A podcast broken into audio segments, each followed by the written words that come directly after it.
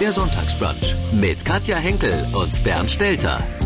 Ein Podcast von MDR Sachsen. Er ist ein liebenswerter, freundlicher und vor allem humorvoller Mensch und das merken wir auch in seinem neuen Buch Wer älter wird, braucht Spaß am Leben, so heißt es, und enthält eine Menge Lebenserfahrungen. Bernd Stelter schreibt über Lachen, Freundlichkeit, über die Wehwehchen mit 60 plus und wie man fit wird und bleibt, körperlich und geistig. Bernd Stelter gehört seit Jahrzehnten zur deutschen Humorszene. Er ist Kabarettist, Karnevalist. Er steht gern auf der Bühne, er schreibt Bücher und das sehr humorvoll. Sein neues Buch ist wie ein Lebensmotto. Wer älter wird, braucht Spaß am Leben. Das nimmt Bernd Stelter auch wörtlich. Er möchte jeden Tag fit sein, etwas Schönes erleben und mit Menschen zusammen sein, die ihm gut tun lachen, sollten wir öfter und freundlicher sein. Auch das schreibt er in seinem Buch. Über das, über die Bühne und über das nächste Lebensdrittel haben wir mit ihm gesprochen. Viel Spaß mit Comedian Bernd Stelter in unserem MDR Sachsen Sonntagsbrunch Podcast. Ihr aktuelles Buch heißt Wer älter wird, braucht Spaß am Leben. Ein Buch, das Sie anlässlich Ihres 60. Geburtstags geschrieben haben, ne? Ja, ich hatte, ich bin im letzten Jahr völlig überraschend 60 geworden. Ich hatte das beinahe nicht mitgekriegt, weil was macht man normalerweise am 60. Geburtstag? Man lädt 150 Leute ein, man baut ein Schützenzelt auf und man, man feiert wie verrückt und stattdessen war Lockdown. Ich habe mit meiner Frau eine Pizza bestellt und das war's. Gut, vom Materialeinsatz her war es klar preiswerter. Und ich hatte viel Zeit zum Nachdenken. Und bei diesem Nachdenken kam dann dieses Buch daraus. Mhm. Jetzt sind Sie 61 und Ihr Buch beginnt mit der Weisheit von Theodor Fontane. Man wird nicht älter, sondern besser. Sehr mhm. optimistisch. Gilt das auch für Sie? Ja, absolut. Ich bin, ich hatte als ich 60 wurde, hatte ich eher so ein bisschen Angst davor. Hab gedacht, oh, jetzt, ist es alt und so.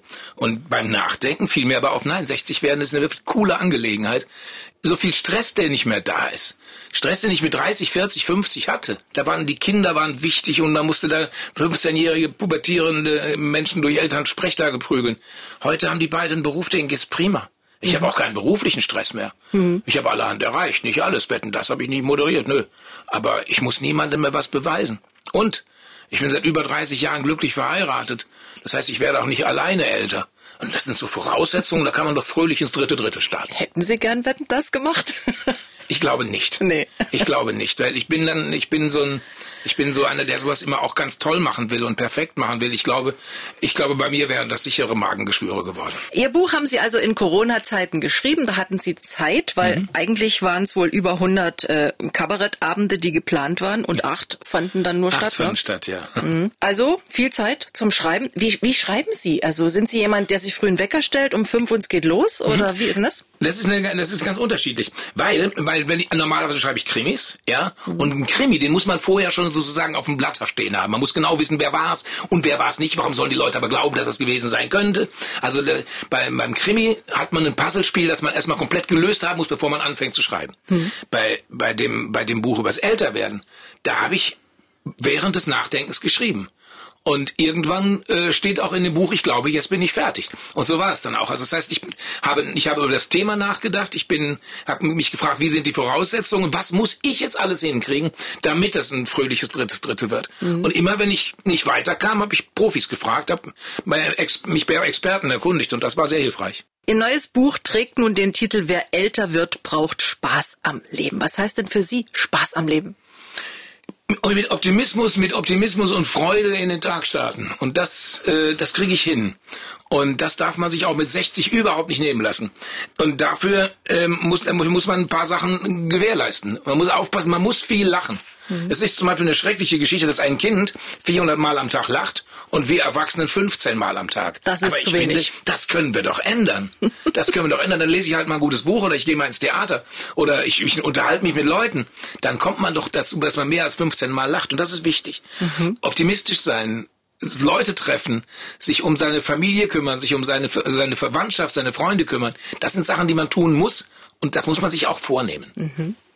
Sie haben sich vor einiger Zeit vorgenommen, abzuspecken. Darüber reden wir noch ausführlich. Sie haben es gerade gesagt, Lachen ist ganz wichtig. Man sagt ja über Sie, Sie sind fester Bestandteil der deutschen Humorszene. Was sagen Sie zu solchen Sätzen? Ja, das finde ich sehr schön. Das freut mich sehr. Wobei ich ja der Ansicht bin, wenn man zwei Stunden lang im Theater sitzt und man kann nur lachen, dann wird's langweilig. Mhm. Ja, also Lachen sollte ein Bestandteil des Abends sein, aber es kann nicht alles sein. Ich glaube, wenn ich mir ein Kabarettprogramm anschaue, dann möchte ich auch mal eine Gänsehaut kriegen. Dann möchte ich auch mal, dass mir das Lachen im Hals stecken bleibt. Und, und wenn man mal ein Tränchen verrückt, ist auch nicht so schlimm. Mein alter Mentor Rudi Carell hat immer gesagt, wenn du den Leuten einen schönen Abend machen willst, bring sie zum Lachen. Mhm. Und wenn du ihnen einen tollen Abend machen willst, dann bringen sie zum Lachen und zum Weinen. Und da ist was dran. Comedian, das reicht ja bei Ihnen so gar nicht aus. Sie schreiben Bücher, Sie singen, Sie spielen Theater und die Bühne erobern ja jetzt alle nach Corona auch wieder zurück. Sie sind gerade auf Tour, waren letzte Woche in Dresden, sind heute in Leipzig. Wie ist denn das jetzt wieder auf der Bühne zu sein nach so längerer Zeit? Großartig. Es ist großartig. Ich bin nur, ich bin Bühnenjunkie, ja. Ich bin äh, Rampensau, ich brauche das, ja. Und die Zeit mit Corona war für uns natürlich auch schwierig, weil ich bin Tourneemensch. Das heißt, wenn ich bin zu Hause mit meiner Frau zwei, drei Tage und wenn wir anfangen, uns gegenseitig auf die Nerven zu gehen, zack, war ich wieder unterwegs. So, und dann sitze ich plötzlich anderthalb Jahre neben mir auf dem Sofa. Da geht man sich schon mal so ein bisschen auf die Pelle. Und äh, da muss ich sagen, da bin ich sehr stolz, dass wir das hingekriegt haben. Ich, ich sage mal, wir haben das nicht hin, wir haben es wirklich gemeistert. Also wir haben uns gegenseitig unsere Inseln gegönnt, wo, wo man, wo, wo man den anderen auch mal, mal nicht auf der Pelle sitzt. Also ich bin laufen gegangen, also gehen, gehen gegangen, klingt gut, ne? Mhm. Also ich bin gehen gegangen und ich bin der Einkaufsbeauftragte bei uns im Haus. Meine Frau kocht und, äh, und so haben wir auch immer so unsere Stunden gehabt, wo wir nicht aufeinander gesessen haben. Mhm. Und das hat schön funktioniert. Aber dass ich jetzt endlich wieder unterwegs sein kann, dass ich endlich wieder auf Bühnen stehen kann, das äh, erfüllt mich sehr, ja. Wie war es in Dresden? Wie sind die Sachsen? Äh, die Sachsen sind, die Sachsen sind wunderbar, weil die Sachsen sind halt in der Lage, auch in, über Nebensätze zu lachen. Ja, und das, man, ich wohne in der Nähe von Köln. Der Kölner, der kriegt öfter mal die Nebensätze nicht mit, weil er ja auch schon gerne auf dem Tisch steht, bevor die Feier losgeht. Mhm. Und ähm, das mag ich sehr an den Sachsen. Ähm, was ich aber noch mehr mag im Moment, was mich, was mir, mir selber sehr hilft, ist, ich habe einen wunderbaren Beruf. Denn ich kann Leuten im Moment helfen zu lachen. Es gibt viele Leute, die mir sagen, ja, aber Lachen fällt mir im Moment schwer, wenn man an die Ukraine denkt, wenn man an diese Pandemie denkt und an alles denkt und, und dann komme ich gar nicht so zum Lachen. Und dann sage ich, dann komm zu mir das ist mein Job, ich kriege das hin. Und dass ich das jetzt hinkriegen kann, dass die Leute hinterher nach Hause gehen und sagen, Mann, was war das eine gute Idee, da hingegangen zu sein. Mal zwei Stunden lang nicht an Krieg und Pandemie denken, das tat auch gut. Mhm. Das macht mich stolz.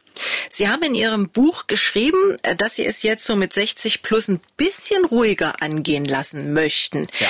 Wenn ich aber so Ihren Tourplan für dieses Jahr anschaue, ich glaube, es sind über 70 Termine oder noch mehr? Es sind mehr, ja. Noch mehr. Nein, das Problem ist ganz einfach. Es sind Nachholtermine. Ja, wir mhm. haben so viele Termine vor uns hergeschoben, die wegen Corona verschoben werden mussten. Und die muss ich jetzt erstmal abspielen. Aber ich bin sehr sicher, dass wenn ich die Termine abgespielt habe, dann möchte ich weniger machen. Ich habe eine ganz tolle Idee. Ich möchte eine Woche im Monat frei haben. Eine Woche von Montag bis Sonntag. Und da nehme ich dann auch nichts an. Da können auch dann Freunde anrufen und sagen, könntest du vielleicht auch bei mir in der Firma mit der Gitarre und so. Nein, da habe ich dann meine freie Woche. Und das hoffe ich, dass ich das durchziehen kann. Äh, ich glaube mir das selber noch nicht ganz, weil ich bin auch so ein bisschen ein Arbeitstierchen. Ich kann schwer aber, Nein sagen. Aber äh, ich möchte das wirklich, ich möchte das wirklich tun, weil ich glaube, mehr Muße würde mir gut tun. MDR Sachsen, das ist der Sonntagsbrunch mit Bernd Stelter, der vielen durch sieben Tage sieben Köpfe bekannt wurde, der das NRW-Duell moderiert hat, einige lustige Bücher geschrieben hat, aber auch Krimis, Sie haben es schon erzählt, der auf der Kabarettbühne steht und im Karneval aktiv ist. Wann haben Sie für sich persönlich entdeckt, Zweck, zu andere zum Lachen zu bringen, das ist genau mein Ding. Eigentlich so mit 16, 17. Wir hatten eine Tanzkapelle und wir haben so Polterabenden und Hochzeiten und sowas gespielt mhm. und ich habe kein, keinen Text so gelassen, wie er war. Ich habe jeden Text immer irgendwie verändert und ich habe mich immer tot gefreut, wenn die Leute sich amüsierten. Ja, und da wurde dann irgendwann so eine Schiene draus. Dann habe ich während des Studiums da so ein bisschen mein, mein Geld mitverdient und äh, irgendwann so mit 28 stand ich dann plötzlich auf einer großen Bühne vor tausend Leuten und es funktionierte. In diesem Jahr sind Sie mit Ihrem Programm Hurra, ab Montag ist wieder Wochenende auf Tour. Viele sagen, Montag ist ja wirklich der schlimmste Tag. So, und genau darum geht's mir.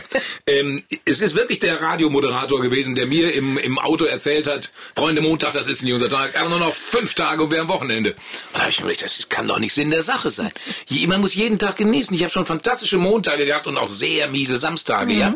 Und deswegen, was ich den Leuten sage, genießt bitte jeden Tag und freut euch nicht nur aufs Wochenende. Ich habe mit so vielen jungen Leuten gesprochen, die sagen, ja, aber wann, wir warten aufs Wochenende. Ich sage, was macht ihr denn am Wochenende? Ja, Party. Das wäre mir zu wenig, ja.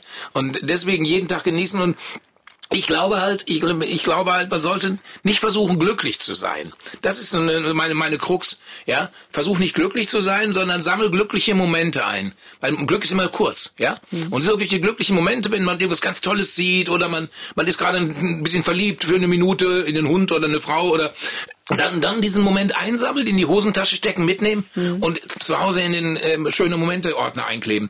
Wenn man diese Momente bewusst wahrnimmt, dann wird man hinterher ein zufriedenes Kerlchen. Und darum geht's. Zufrieden werden. Das ist das Ziel. Und ich glaube, da bin ich nah dran. Haben Sie was Kurzes aus Ihrem Programm, was so immer für einen ordentlichen Lacher sorgt bei diesem bei dieser was Tour? für einen ordentlichen Lacher sorgt. Ich habe eine schöne Geschichte der äh, Wirtschaftswissenschaftler Richard Easterlin. Der hat gesagt, man soll sein Geld in Erlebnisse investieren und nicht in Konsumgüter. Und da hat er völlig recht. Ähm, Machen Sie mal wieder eine Grillparty mit Freunden und sagen Sie Ihren ganzen Freunden, Sie sollen alle was zum Grillen mitbringen, was Sie noch nie vorher gegessen haben. Ich verspreche Ihnen nicht, dass das schmeckt, aber ich verspreche Ihnen, es wird ein Erlebnis. Und an diese Grillparty werden Sie sich ewig erinnern. Das probieren Sie das mal mit dem neuen Thermomix. Wunderbar. Ihr Mentor, Sie haben es schon gesagt, war Rudi Carell. Wie oft, wie gern erinnern Sie sich an ihn? Mittlerweile natürlich jetzt nicht mehr regelmäßig, aber äh, ich habe zehn Jahre neben ihm gesessen und es war eine großartige Zeit. Und, äh, und als er irgendwann zu mir sagt, kam und sagte dann, Bernd, ich habe äh, eine neue Idee, ich stehe nicht mehr vor der Kamera. Ihr seid, was Wortwitz angeht, so vieles besser, da kann ich nicht mehr mithalten. Ich bleibe jetzt hinter der Kamera und ich produziere das. Und dann habe ich gesagt, Rudi, du stirbst. Also, ach Blödsinn. Und ein Jahr später war er tot.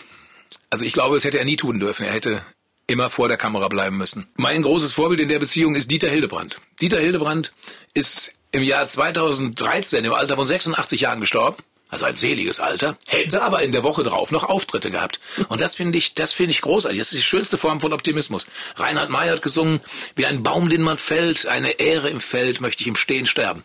Das hat Dieter Hildebrand hingekriegt. Wenn Sie heute an einem Bühnenprogramm arbeiten, wann haben Sie die besten Ideen? Äh, ungefähr anderthalb Jahre, nachdem das letzte Programm gestartet ist. Mhm. Ja, so, ich, das, so ein Programm muss, ich, ich, bin im Moment noch dabei, das alte zu perfektionieren. Da bin ich noch gar nicht mit durch. Okay. Ja, und wenn ich, und dann kommt irgendwann der Moment, wo man sagt, so, jetzt habe ich das für mich fertig. Und dann fängt man, dann da arbeitet man an neuen Ideen. Und das geht natürlich auf Tournee sehr, sehr, sehr schön. Ja, ich bin, bin ja viel unterwegs und ich bin auch viel zu Fuß unterwegs. Mhm. Und die, beim, beim zu Fuß unterwegs sein hat man schöne Ideen. Ich habe früher immer Kopfhörer aufgehabt und dabei Hörbücher gehört. Das mache ich jetzt nicht mehr. Beim Autofahren, ja, da höre ich meine Hörbücher, mhm. aber, aber wenn ich wenn ich zu Fuß in der Landschaft unterwegs bin, da lege ich Wert auf Vogelgezwitscher und auf schöne Ideen. Ihr erstes Mal im Fernsehen war beim Glücksrad. Glücksrad. 1990 als Kandidat. Ja. Was haben Sie denn da alles gewonnen? Wissen Sie ja, das noch? Eine, eine, eine Kaffeemaschine, eine, eine Waschmaschine, einen Fernseher, ein Messerset. Das Schöne war, das Schöne war, ich war damals gerade verlobt, frisch verlobt und ich war Student, habe mich da beworben, weil ich das regelmäßig geguckt habe und ich dachte, ich kann das bestimmt gut. Und, äh, und dann äh, habe hab ich zu meiner damaligen Verlobten, meiner heutigen Frau gesagt, wenn ich dahin fahre, egal was passiert, die Waschmaschine, die bringe ich uns mit. Und deswegen, als ich in der ersten Runde dann gewonnen hatte, und ich hatte irgendwie 1300 Mark zusammen und ähm, Peter Bond sagt, ich sollte weiterspielen. Ich sage, nein, nein, alles klar, ja, danke, reicht, ich löse. Und da dachte der, warum haben Sie aufgehört? Ich sagte, ich hatte die Waschmaschine, die wollte, die wollte ich sicher ziehen. Mit einer Schnellantwortrunde für Bernd Stelter geht's bei uns weiter. Wenn ich morgens aufstehe, mache ich 15 Minuten Frühsport. Zum Frühstück mag ich äh, Bircher Müsli und Obstsalat. Aber erst neuerdings, oder? Ja. An Rente denke ich. Nie. Im Fernsehen schaue ich. Äh, Bares für Rares. Geld gebe ich gern aus für Erlebnisse, für, für gutes Essen, für gutes Essen und für schöne Reisen. Am Sommer mag ich, dass man im T-Shirt draußen sein kann. Auf meinen Grill kommt. Oh, sehr, sehr gerne, sehr, sehr gerne Lachs auf der Planke. Ja, das ist also ein, ein, ein Brett und da legt man den Lachs drauf. Das Brett wird vorher ein bisschen aufgeheizt und dann wird er nicht nur gegrillt, sondern auch geräuchert. Und das ist eine unglaublich tolle Sache. Ich sündige bei Wein. Mhm. Ein Sonntag im Bett? Kann ich nicht. Sie sind ein Mann, der Spaß macht im doppelten Sinne.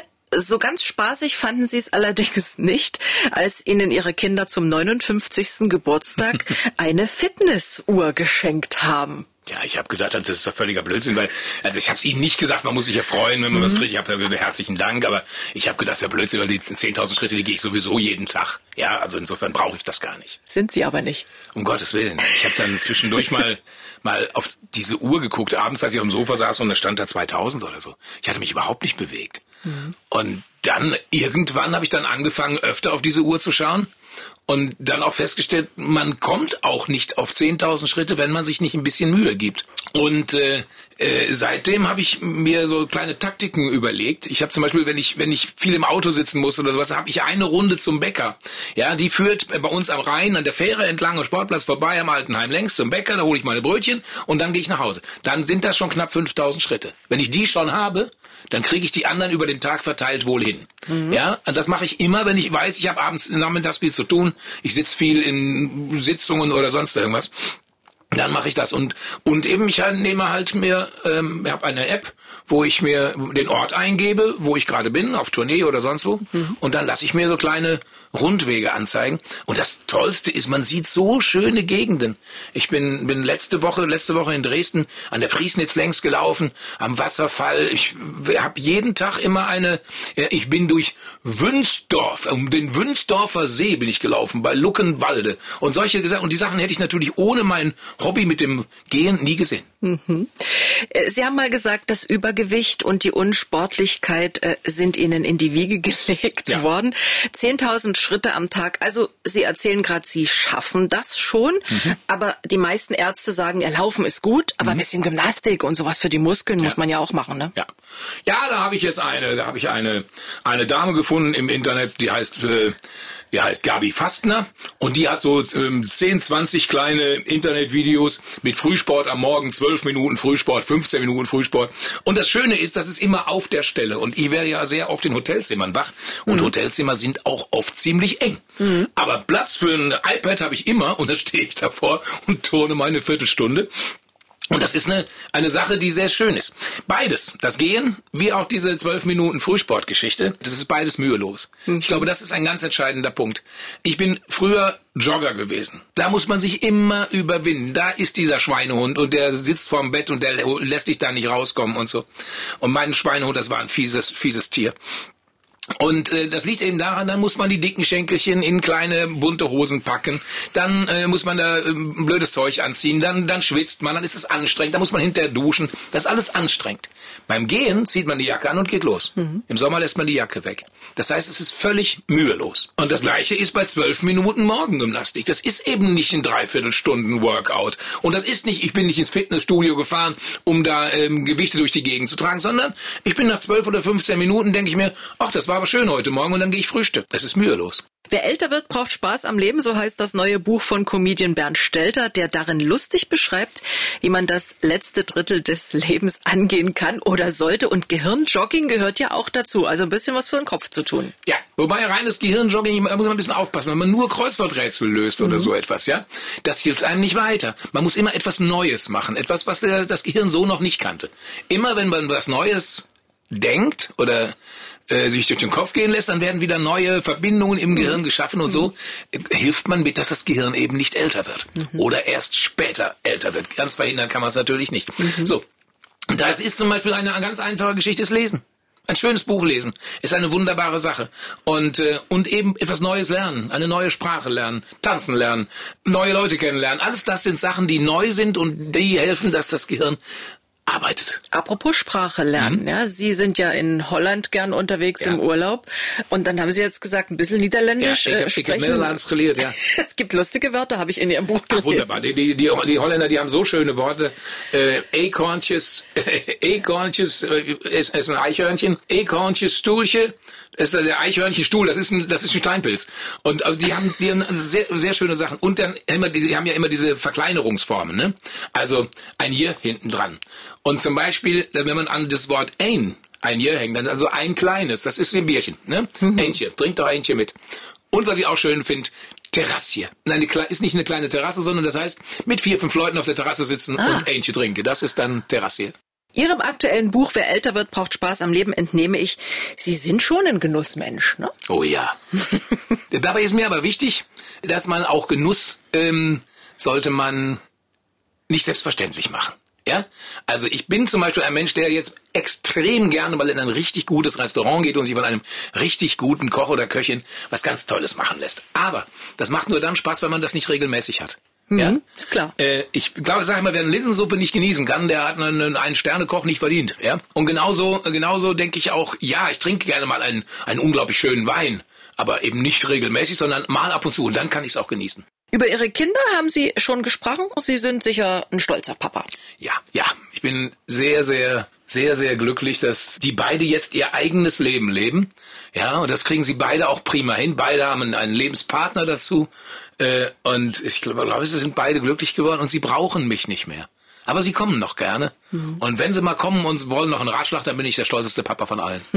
Mit Ihrer Frau Anke sind Sie seit über 30 Jahren äh, glücklich. Sie haben es vorhin schon so ein bisschen erzählt, diese Corona-Zeit. Äh, normalerweise führen Sie ja so eine Art Fernbeziehung oder kleinere Fernbeziehung, ja. Und dann hockt man plötzlich aufeinander. Diese ja. Erfahrung haben ja viele gemacht, die ja. so ein Lebensmodell vielleicht auch vorher gelebt haben. Äh, es gibt Leute, die sagen, wer Corona gemeinsam so geschafft hat, der schafft auch den Rest. Ja, das kann, das, das, das kann ich, das kann ich bestätigen. Also am Anfang, wir hatten zum Beispiel, als ich eher anfing zu gehen, spazieren zu gehen, äh, spazieren ist zu wenig. Also ich bin schon flott unterwegs. Mhm. Als ich äh, anfing zu gehen, da ist meine Frau am Anfang mitgegangen. Ja? Und dann haben wir irgendwann festgestellt, das ist falsch. Ja? Sondern, dass, wenn ich die Stunde unterwegs war, und sie eben die Stunde nicht unterwegs war, dann hatten wir beide für uns eine gewisse Zeit, die Pause von der Beziehung war. Mhm. Und gerade wenn man sich nur auf der Pelle hängt, ist diese Stunde wichtig. Dann, dann wie gesagt, dann hat meine Frau gesagt, äh, du, wenn du die ganze Zeit hier bist, dann kannst du einkaufen. So, das habe ich perfektioniert. Ich habe sämtliche Hofläden äh, kennengelernt. Ich war bei, bei sämtlichen Fleischern, wo ich genau weiß, welches Fleisch von woher kommt und so. Und äh, jetzt bin ich der Einkaufsbeauftragte. Also mich, mich kennt man im, bei uns im Dorf, ja. Ich weiß, wo es den besten Spargel gibt.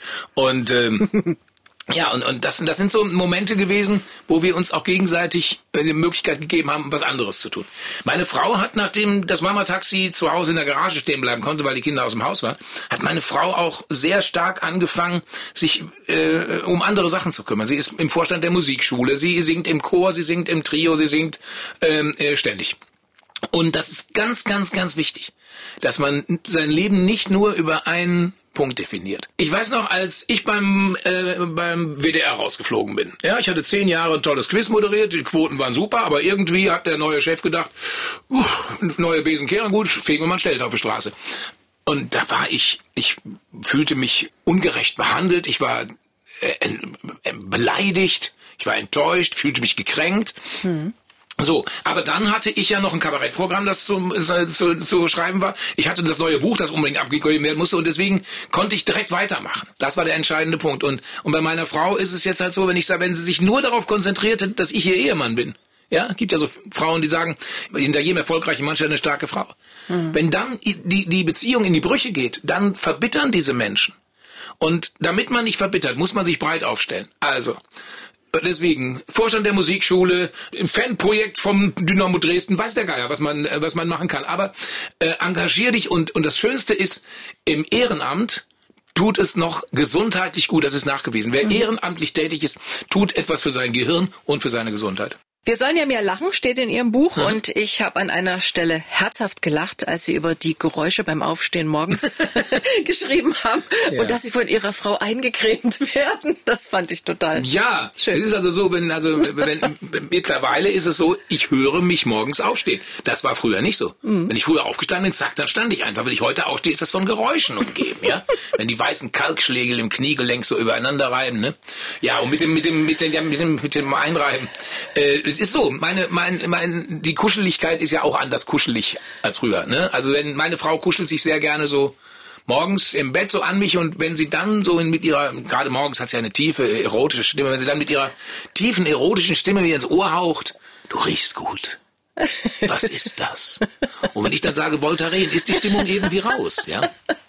Sie haben geschrieben, früher war das Eincreme erotisch, Und heute, heute rheumatisch. Genauso ist das ja aber auch mit dem Älterwerden. Es zwickt im Knie, der Rücken, der tut weh. Das Schuhe zubinden wird schwieriger, die Hausapotheke wird voller und, und, und. Das ist ein sehr schöner Satz von, von Bill Mockridge. Bill Mockridge hat gesagt, in seinem Alter, wenn man sich bückt, um die Schuhe zuzubinden, dann fragt man sich erstmal, was kann ich da unten noch machen, wenn ich schon mal da bin, ja? Genau. Fand ich herrlich. Sie schreiben über all das mit sehr viel Humor und Augenzwinkern. Worüber schreiben Sie denn als nächstes? Ich schreibe meinen nächsten Krimi als nächstes. Und, Ein äh, Krimi. Ja, ich bin da auch, bin schon dabei. Ich bin schon dabei. Es wird also, wird wieder ein sehr blutiger Fall in, in Middelburg in, in Niederlanden. Da ist, ist also, da, dass ich da immer Urlaub mache, verstehe ich gar nicht, weil immer wenn ich da bin, dann kommen da Leute um wie verrückt. Aber ich möchte noch, ich möchte, weil Sie eben noch sagten mit dem Lachen. Ich glaube, man, man kann sich äh, fünf Ls merken, die man braucht, äh, wenn man fröhlich ins dritte Dritte startet. Das ist einmal dieses Laufen, wir hatten darüber gesprochen, ja. Ja. Äh, Sich beweglich bleiben heißt das. Dann das Lernen, den, den Gehirn, das Gehirn äh, aktiv halten. Na, dann haben wir das Lieben. Kümmer dich um deine Familie, kümmer dich um deine Freunde. Guck nach, ob wen du zuletzt verloren hast. Kann man mal jemanden anrufen oder so. Dann das Lachen. Ohne Lachen ist die Unbild des Älterwerdens, dass es mal hier zwickt und mal da zwickt, ist schwer zu ertragen. Aber mit Lachen geht's ganz gut. Und der fünfte Punkt, der ist dann loslassen. Ähm, es gibt ein paar materielle Sachen, die man einfach loslassen kann. Also mir ist jetzt heute mit 61 ein Auto nicht mehr so wichtig, wie das früher mal war. Und meine Schwester zum Beispiel, die ist fünf Jahre älter als ich, die haben ein schönes Haus mit einem Garten und ihre Tochter hat eine Wohnung mit 75 Quadratmeter und Aufzug und die überlegen jetzt zu tauschen. Ja, weil meine Schwester sagt, was soll ich denn mit, noch mit einem großen Garten? Der belastet mich doch nur. Also das ist ein Loslassen und das gilt auch für Menschen. Es gab so ein paar Leute, so mit 30, 40, 50, wo man gesagt hat, ja, das ist zwar, der ist zwar doof, aber den brauche ich vielleicht noch beruflich. Mit 60? Nein. Mit 60 ist mein Lieblingssatz, die Anzahl derer, die mir am verlängerten Rücken vorbeigehen, steigt auf beschwingte Art und Weise. In Ihrem Buch schreiben Sie, der 50. Geburtstag war entsetzlich, der 60. war wieder okay. Der 50. war schlimm. Eigentlich würde man es ja andersrum denken, ja? Ja, habe ich auch gedacht.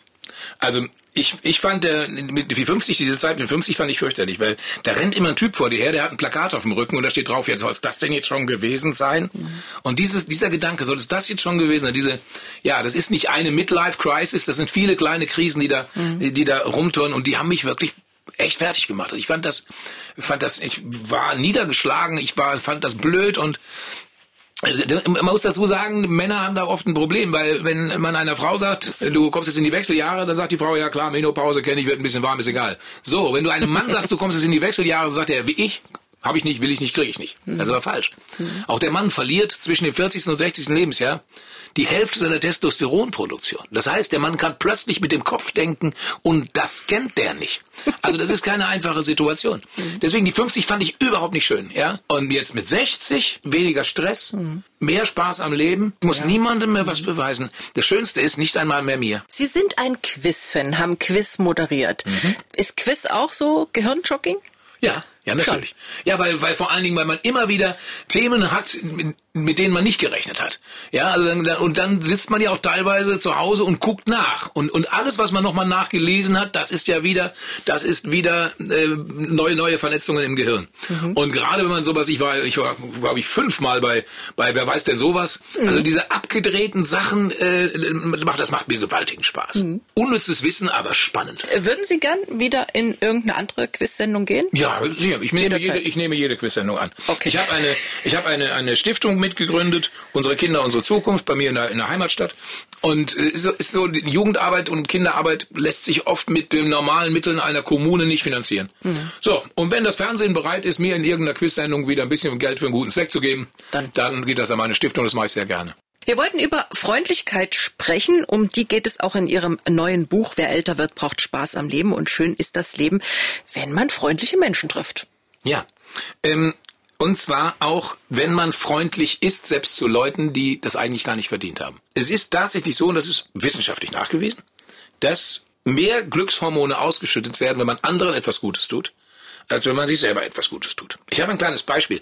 Im letzten Jahr bekam ich, weil ich ja über 60 war, von dem Wirtschaftsminister damals, dieser Altmaier, ein Schreiben, dass ich einen Gutschein hatte für sechs FFP2-Masken. So, dann bin ich in die Apotheke gegangen, weil ich mir ein Medikament abholen sollte und dann sagt die Apothekerin, möchten Sie Ihren, Ihre FFP2-Masken auch direkt haben? Und dann habe ich gesagt, nein, die möchte ich nicht, weil ich kann mir meine Masken selber kaufen.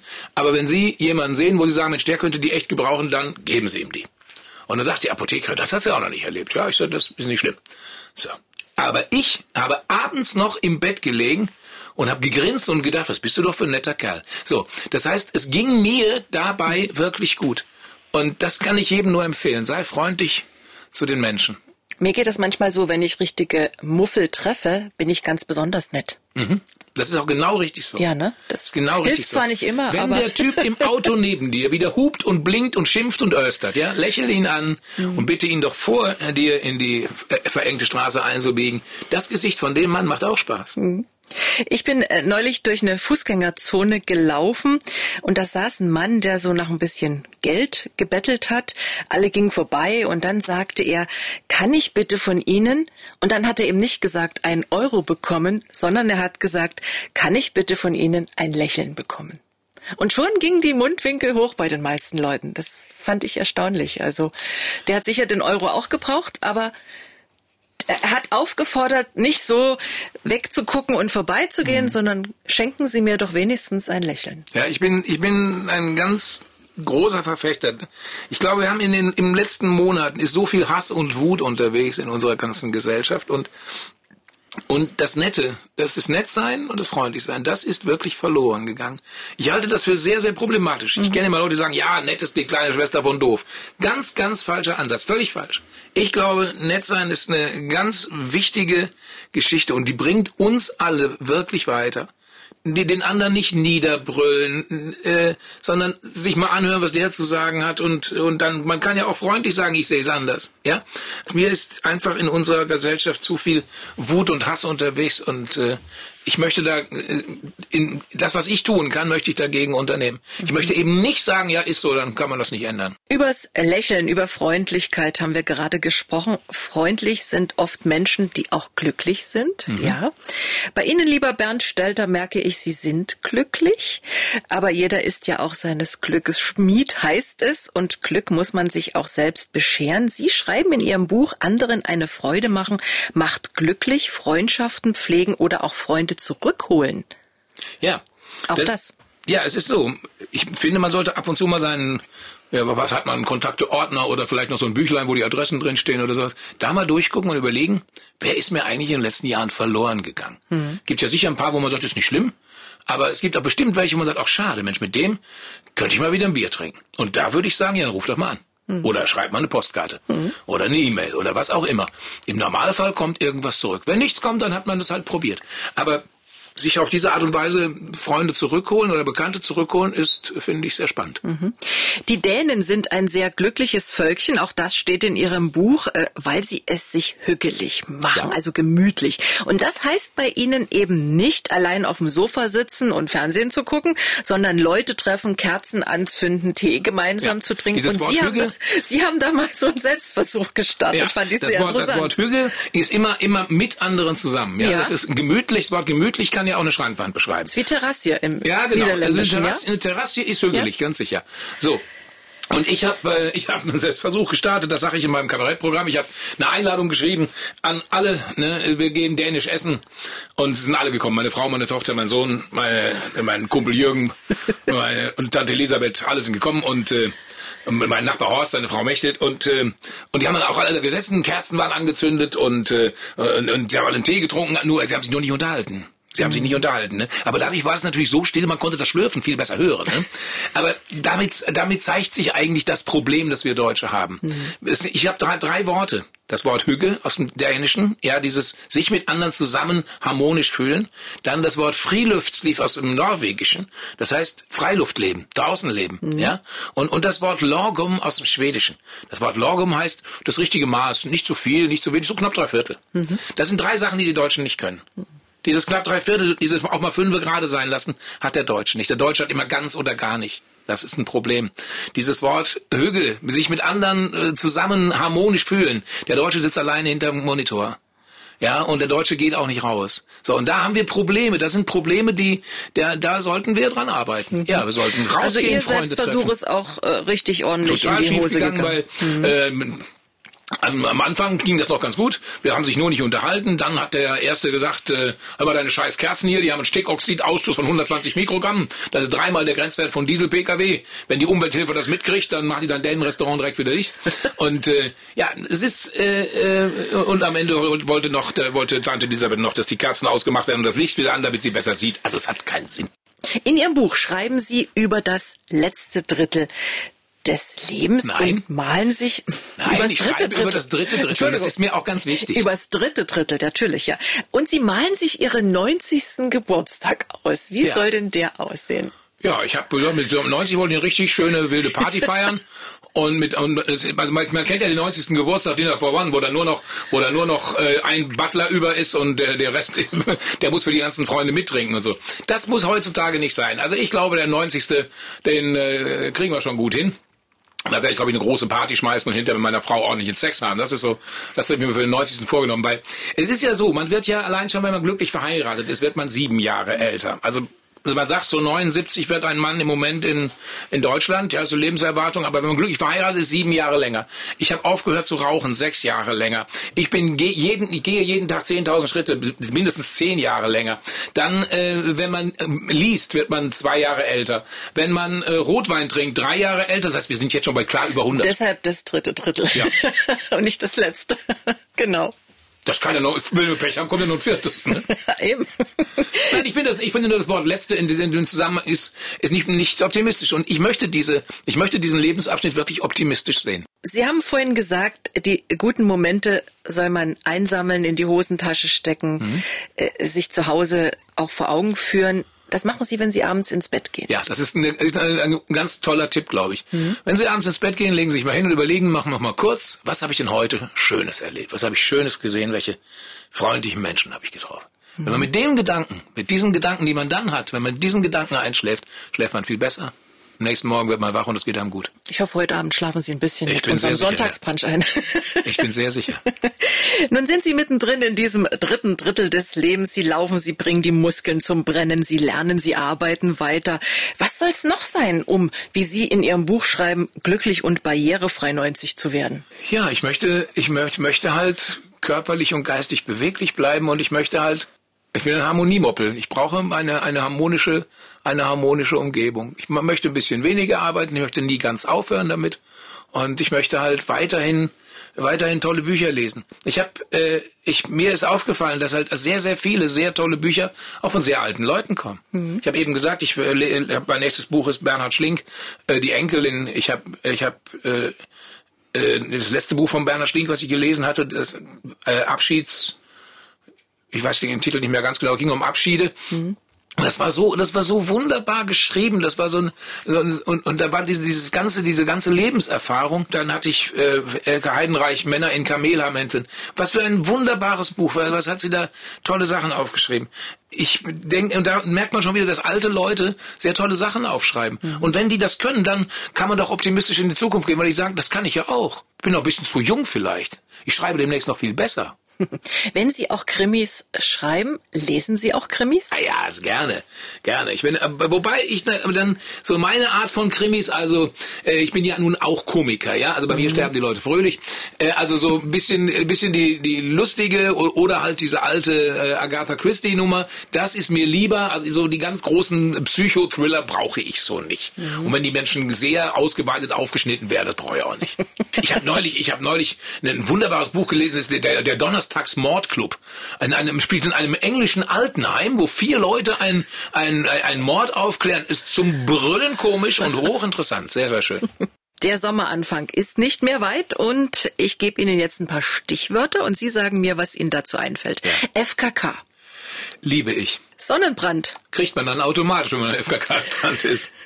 Meer, Ja, die, die Nordsee, die Nordsee in den Nieder- Niederlanden ist herrlich. Urlaubslektüre, Oh, immer, immer etwas anderes. Ich bin eine Leseratte. Im Moment, im Moment lese, lese ich gerade äh, den Papierpalast. Wunderbarer Roman über die eine, an der an der Ostküste der USA spielt.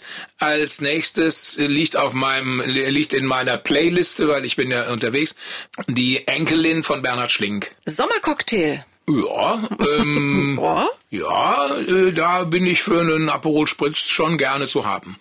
Camping, Camping war, war eine, eine, eine wunderbare Entscheidung. Wir haben ursprünglich Urlaub gemacht in Ferienhäusern und, und Hotels und dann festgestellt, mit Kindern ist das nicht schön. Für Kinder ist Camping toll. Jetzt sind die Kinder aus dem Haus und wir machen es weiter. Draußen schlafen? Nee, nee, eher nicht.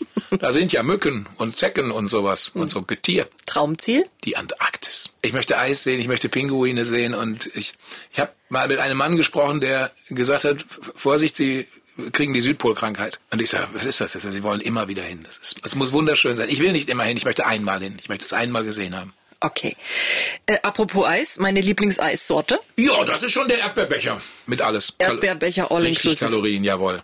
Es gibt viele Vorurteile über das Alter, aber auch eine Menge Vorteile. Auch das habe ich in Ihrem Buch gelesen. Fassen Sie doch noch mal zusammen. Was sind denn so die Vorurteile und was sind die Vorteile? Ja, die, die Vorurteile sind, dass, dass die alten Leute ja immer nur krank sind. Die Vorurteile sind, dass die alten Leute ja sowieso keine neuen Sachen mehr machen, mhm. dass sie dem Neuen nicht aufgeschlossen gegenüberstehen. Und da ist immer ein bisschen was dran. Aber man kann das immer mit den Vorteilen, die es mittlerweile gibt. Also wir sind nun mal mittlerweile so weit, dass die meisten alten Leute sich eben nicht krank fühlen. Ja? Und wenn sie sich nicht krank fühlen, dann müssen sie sich auch nicht einreden, sie wären es. Sie müssen es sich auch nicht einreden lassen. Mhm. So, und, äh, und und dagegen, dass man dem Neuen nicht aufgeschlossen gegenübersteht, da kann man selber etwas machen. Und deswegen habe ich gesagt, das Ehrenamt zum Beispiel. Oder schließ dich, das ist schön in Deutschland ist, wir haben Vereine. Wir haben jede Menge Vereine. Schließ dich dem an, mach da weiter. Und den, oder das Schöne, das, das große Vorteil, der große Vorteil beim Älterwerden ist, man hat keinen Stress mehr, man hat viel Erfahrung und man hat, kann, kann ganz oft sagen, darüber rege ich mich nicht mehr auf. Mhm. Ja? Und das, diese Erfahrung, die bringt einen ja doch erheblich weiter.